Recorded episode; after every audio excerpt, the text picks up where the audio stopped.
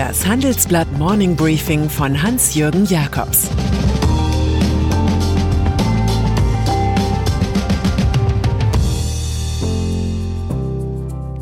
Guten Morgen allerseits.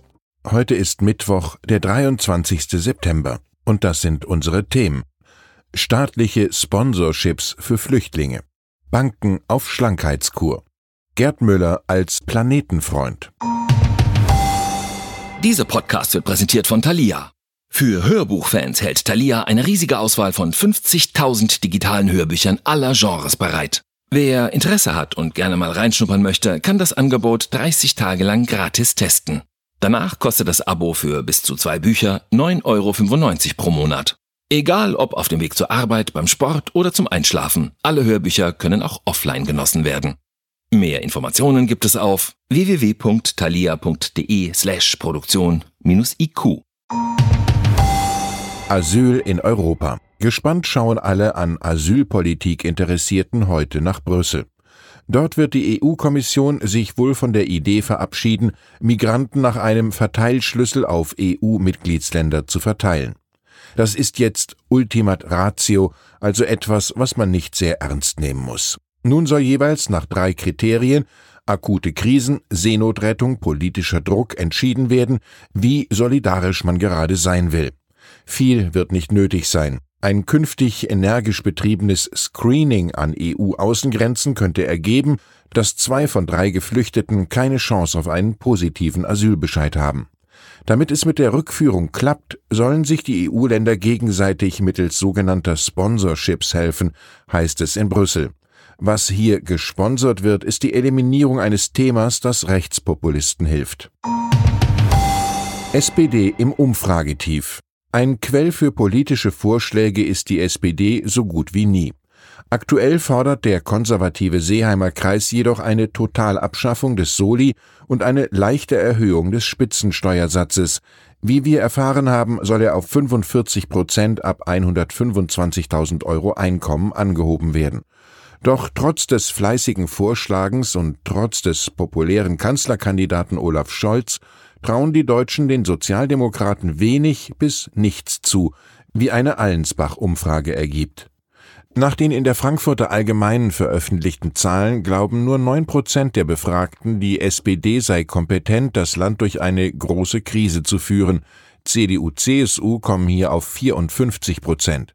Und nur 13 Prozent gefällt die SPD, 59 Prozent gefällt sie überhaupt nicht. Trost können Sozialdemokraten ausgerechnet bei Konrad Adenauer finden. Machen Sie sich erst einmal unbeliebt, dann werden Sie auch ernst genommen. Zweimal Brandenburg. Unsere aktuelle Ausgabe hat einen Brandenburg-Schwerpunkt. Das liegt an zwei Novitäten, dem Großflughafen BER und Teslas Werk in Grünheide. Recht offen beschreibt Airport-Chef Engelbert Lüttke-Daldrup im Interview, dass seine Firma im April und Mai täglich eine Million Euro verlor und nun noch mehr Staatshilfe braucht. Ganz Ostdeutschland erwarte von der Bundesregierung nicht nur an Lufthansa und die Flughäfen Frankfurt und München zu denken. Die Regierung müsse auch weitere Flugrechte für Berlin aushandeln, etwa für China-Flüge. In Sachen Tesla beginnt heute in Erkner die Debatte um 406 Einwendungen von Umweltverbänden und Bürgern. Die coole Gigafactory des Elektrobauers ist eine Standortattraktion, die tief ins Grundwasser geht. Und die IG Metall fürchtet zudem, hier werde die deutsche Mitbestimmung ausgehebelt. Egal ob pro Grünheide oder dagegen, beide Seiten benutzen das gleiche Vokabular und sprechen von einer Mission. Gerd Müller er ist ein leiser Star im Bundeskabinett, einer, der durch Ernsthaftigkeit und Werte auffällt. Entwicklungsminister Gerd Müller. Meine Kollegen Jens Münchrath und Thomas Thumer haben ein sehr lesenswertes Interview mit dem CSU-Politiker geführt. Müller forciert ein Lieferkettengesetz, hat kürzlich das Buch Umdenken vorgelegt und will nach der Bundestagswahl 2021 partout aufhören. Kämpferisch plädiert Minister Müller für fairen Handel. Wir können nicht immer die Reichen reicher machen auf Kosten der Armen. Ein Großteil unseres Wohlstands basiert auf Auslagerung der Produktion, Ausbeutung, Sklavenlöhnen, Raubbau an Mensch und Natur. Das muss ein Ende haben, sagt Müller. Als Konsequenz hat er ein Umlenken der Finanzströme im Sinn. Zehn Jahre lang Investitionen von je 10 Milliarden Euro würden reichen, um Afrika zum Selbstversorger zu machen. Die Mittel sind da. Weltweit werden jedes Jahr 1700 Milliarden in Rüstung investiert, aber nur 170 Milliarden in Entwicklung, so der Minister. Und schließlich betont der Christsoziale den Zwang zur Zusammenarbeit. Es gibt in Deutschland kein Handy, keinen Computer und kein Auto ohne Rohstoffe aus Afrika. Den Klimaschock haben wir Industrienationen ausgelöst, nicht Kenianer oder Äthiopier. Also haben wir auch eine Verpflichtung zur Hilfe und Kooperation. Entweder wir retten diesen Planeten gemeinsam oder wir führen ihn an den Rand der Apokalypse. Diese Stimme möchte man sich eigentlich nicht aus der deutschen Politik wegdenken. Bankfilialenschwund. Wer künftig in einer deutschen Stadt eine Bankfiliale aufsuchen will, muss danach suchen wie nach einem Schallplattenhaus oder einem Programmkino. Nehmen wir die Deutsche Bank. 2010 hatte sie noch 835 Geschäftsstellen. Aktuell sind es 511, künftig noch 400. Es gehe vor allem um Innenstädte, erklärte Deutschbanker Philipp Gosso auf unserer Tagung Zukunft Retail Banking. Man sehe Konsolidierungschancen, also Filialabbau, so schnell wie möglich. Noch radikaler erscheint die teilverstaatlichte Commerzbank. Von aktuell 1000 Filialen sollen angeblich 800 erstmal dicht gemacht werden. Anschließend sollen 300 bis 400 davon als Mini-Filialen wiedererstehen. Das Ganze kann man leicht als Vorspiel für Fusionen über europäische Grenzen hinweg sehen. Deutsche Bank Finanzvorstand James von Moltke hat das auf einer Analystenkonferenz bestätigt. Wir sind der Überzeugung, dass uns diese Strategie auf Fusionen vorbereitet, wenn die Zeit gekommen ist und sich die richtigen Gelegenheiten ergeben. Fragt sich nur, ob die Deutsche Bank bei diesem Event Koch oder Kellner ist.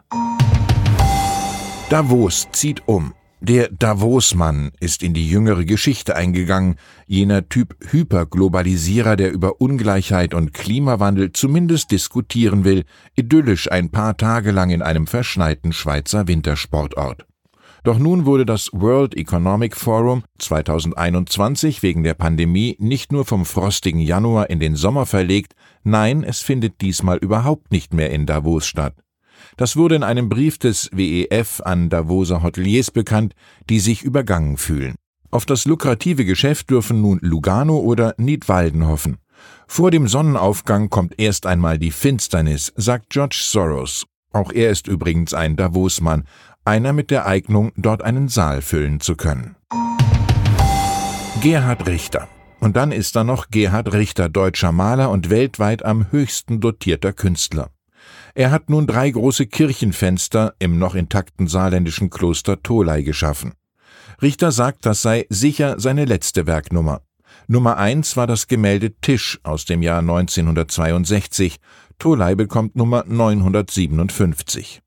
Irgendwann ist eben Ende, sagte der 88-Jährige, der jetzt nur noch Zeichnungen herstellen will, Skizzen, Bleistiftübungen sozusagen.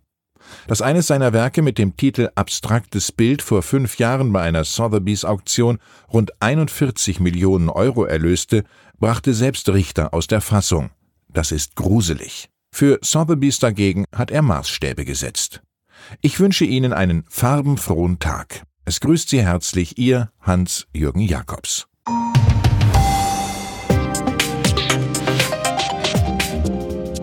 Ab 17.30 Uhr sprechen wir bei Handelsblatt Today über alle Themen, die die Finanzwelt bewegen. Ein Lebenswerk zu erhalten und seine Werte an künftige Generationen weiterzugeben, ist ein Herzenswunsch vieler Stifter. Entsprechend wichtig ist ein Partner, der weiß, wie man Stiftungsvermögen anlegt und die Sorgen und Hoffnungen, die Stifter bewegen, kennt. Dieses und andere Themen präsentiert von unserem Initiativpartner, der Hypo Vereinsbank Private Banking.